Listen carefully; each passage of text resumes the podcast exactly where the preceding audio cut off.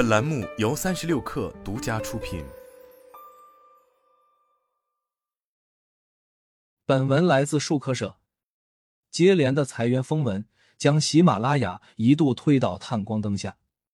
十一月底，一条喜马拉雅裁员百分之二十的消息传出，随后喜马拉雅内部员工辟谣表示，只是正常的末位汰换。不久前，其再被爆出近期计划进行全线裁员约百分之三十，产品岗最多，运营其次。同时还提到，近半年内公司多位高管相继离职。十二月六日，喜马拉雅再次对此回应称，完全不实。目前相关文章已被投诉涉嫌侵权，无法查看。但据界面新闻报道，喜马拉雅高级副总裁秦雷却已离职。此前，秦雷加入喜马拉雅后，负责产品增长及内容生态。这场由正常组织调整演变成的裁员风波，似乎并非空穴来风。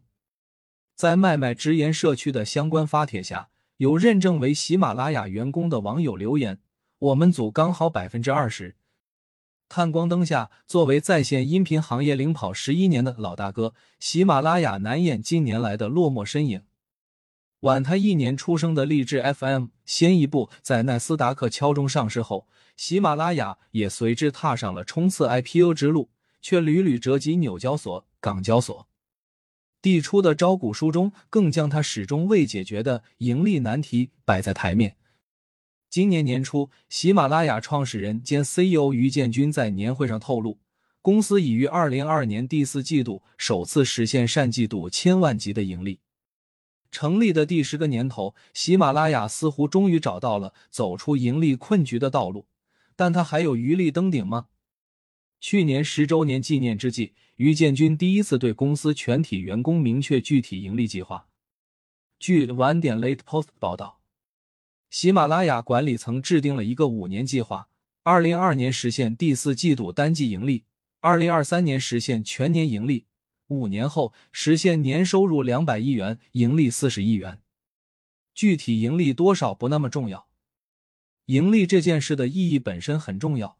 这表明喜马拉雅可以不借外力自我造血。全员会上，于建军要求全员竭尽全力。对于喜马拉雅而言，这场首赢收获的战略价值要远大于实际收益。翻开其招股书。是喜马拉雅连续三年来的流血亏损。二零一九年至二零二一年，喜马拉雅的营收分别为二十六点九八亿元、四十点七六亿元和五十八点五七亿元，净亏损分别为十九点二五亿元、二十八点八二亿元和五十一点零六亿元。经调整，近三年亏损额分别为七点四八亿元、五点三九亿元和七点五九亿元。成立距今已过去十年，喜马拉雅需要一场盈利来证明自身具备赚钱的能力。二零二二年，喜马拉雅踏上了一条降本增效之路。去年三月起，喜马拉雅几度卷入裁员风波。有风闻称，这年四月中旬，离极速版整个部门被裁掉没几天，喜马拉雅就启动了更大规模的裁员，占员工总比例百分之十五，有的部门达到了百分之二十以上。尽管后来于建军在全员会上没有透露裁员比例，但他称要把靠裁员降下来的成本控制在总下降成本的百分之十以内。根据招股书，截至二零二一年底，喜马拉雅共有四千三百四十二名全职员工。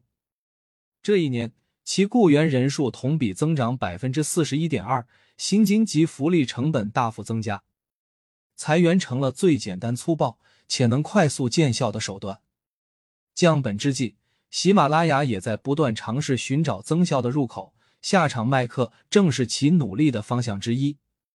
自二零二零年以来，喜马拉雅旗下在线新职业教育品牌喜播教育推出了有声书主播攀登计划，并声称三年培养十万个有声主播。企查查显示。喜播教育品牌的主体公司为上海纽泰伦教育科技有限公司。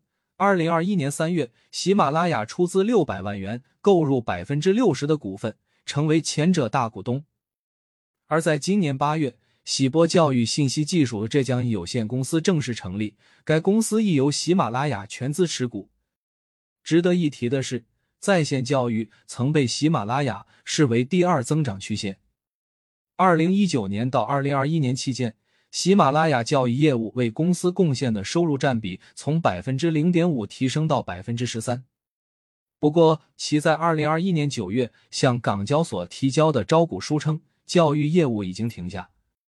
但眼下喜播教育的整装待发，或许更能显现出喜马拉雅迈向盈利的步伐有多么急切。伴随着降本增效一同展开的是。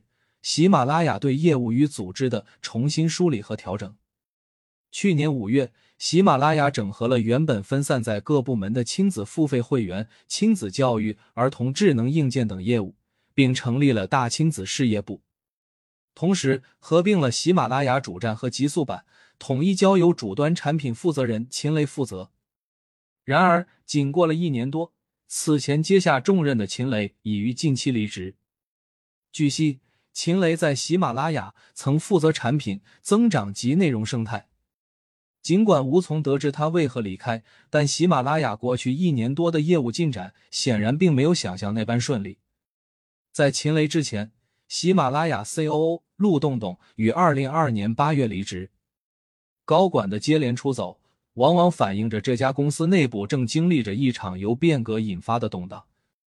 而这场变革的开始，或更多来自喜马拉雅背后的资本压力所牵动。自励志 FM 在二零二零年初赴美上市后，喜马拉雅这位老大哥的 IPO 进程便越发成为市场的关注点。不幸的是，从美股到港股，一年之内三版招股书，他的 IPO 梦始终未能如愿。于建军去年在喜马拉雅员工大会上表示。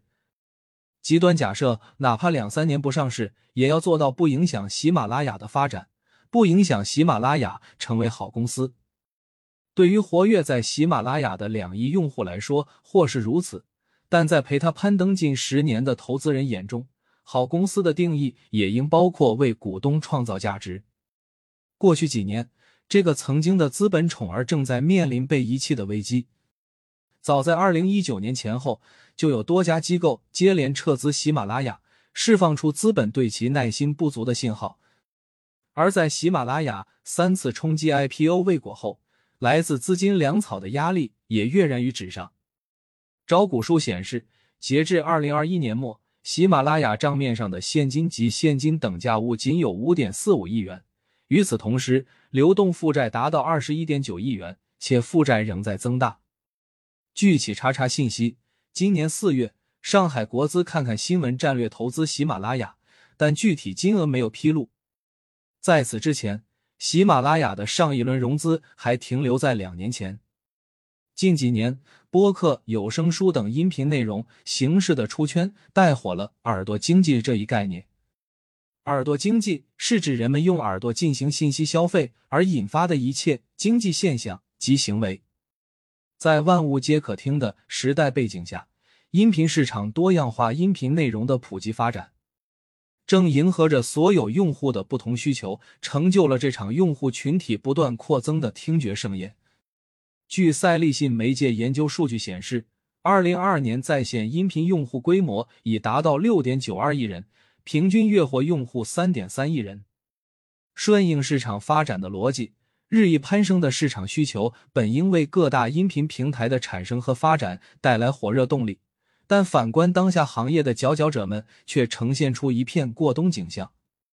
老大哥喜马拉雅深陷裁员风闻的这段时间，最先拿下在线音频第一股的荔枝 FM 发布了今年三季度财报。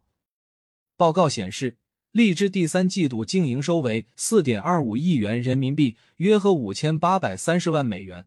同比有所下降，净亏损为六千两百万元人民币，约合八百五十万美元。而去年同期的净利润为一千九百八十万元人民币，同比转盈为亏。九月刚刚上演一波股价暴涨奇迹，得以暂离退市边缘的荔枝，如今又跌进了业绩亏损的泥潭。大洋彼岸，全球最大音频流媒体公司 Spotify 正上演着又一轮约百分之十七的大裁员。这已经是其今年以来至少第三次裁员。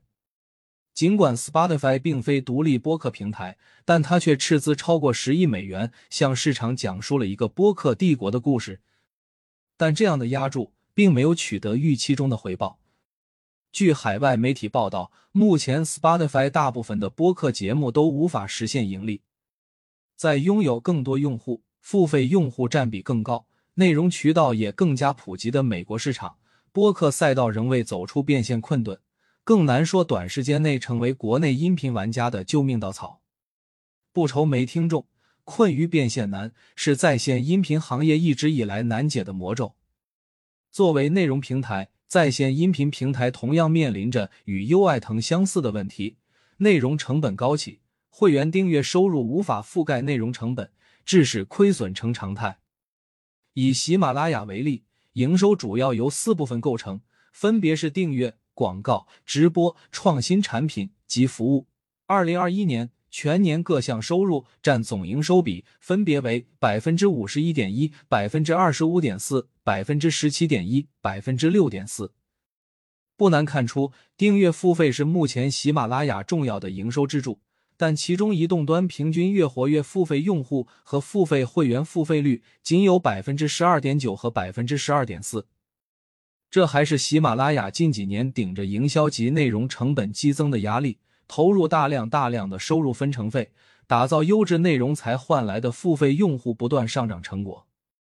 而在短视频赛道崛起以来，在线音频玩家的处境无疑变得更加艰难。他们面临的挑战是要跟短视频平台抢用户、抢时间、抢内容创作者、抢广告投放客户。当下来看，在线音频玩家走出盈利困局的关键点，可能真的要寄望于 AI。随着 AIGC 技术不断完善成熟，意味着平台可以借此大幅度降低内容端成本。如喜马拉雅目前已将自动语音识别 ASR 技术、语音合成 TTS 技术等广泛应用于评书、新闻、小说等内容制作中。截至二零二三年初，其已通过 AIGC 创作有声书专辑超三万七千部。以眼下 AIGC 技术的迭代速度。相信不用等太久，在线音频行业必将会听到一个新的声音。